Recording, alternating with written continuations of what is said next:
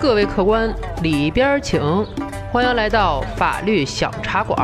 有请中央电视台法律讲堂节目资深主讲人周密律师和您说说身边事儿，解解心中忧。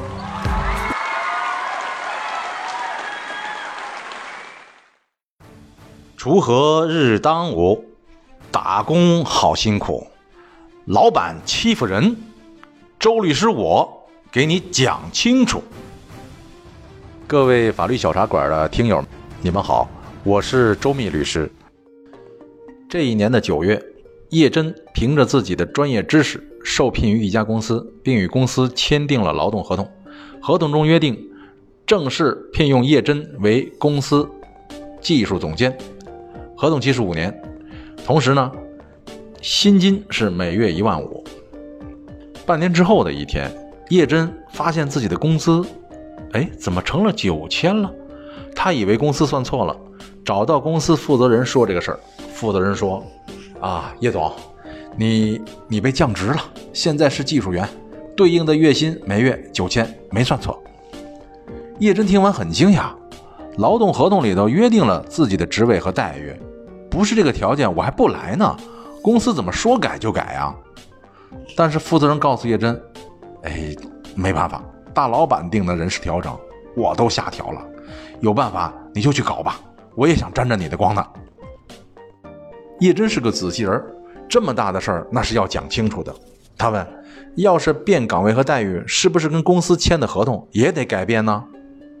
可是负责人说了：“你你就别为难我了，能改我自己先改了。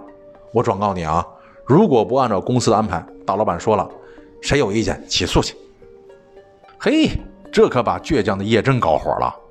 我还年轻，未来还长着呢，不能稀里糊涂的，我非要把是非曲直搞明白。以后也好有个准备。那么小茶馆告诉您，这个事儿确实是用人单位的不对。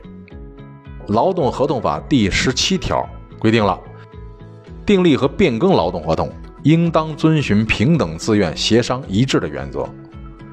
也就是说，劳动合同依法订立之后，对双方都有约束力，不能够随意变更。所以叶真呢，可以申请劳动仲裁来处理这件事情。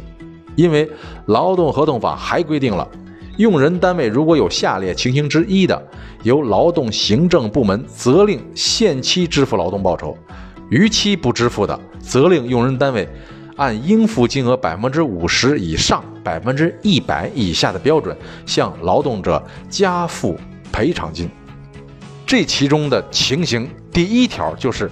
未按照劳动合同的约定足额及时支付劳动者劳动报酬的，也就是说，叶真被扣减的那部分工资，就属于这种情形，没有按照约定的金额足额支付。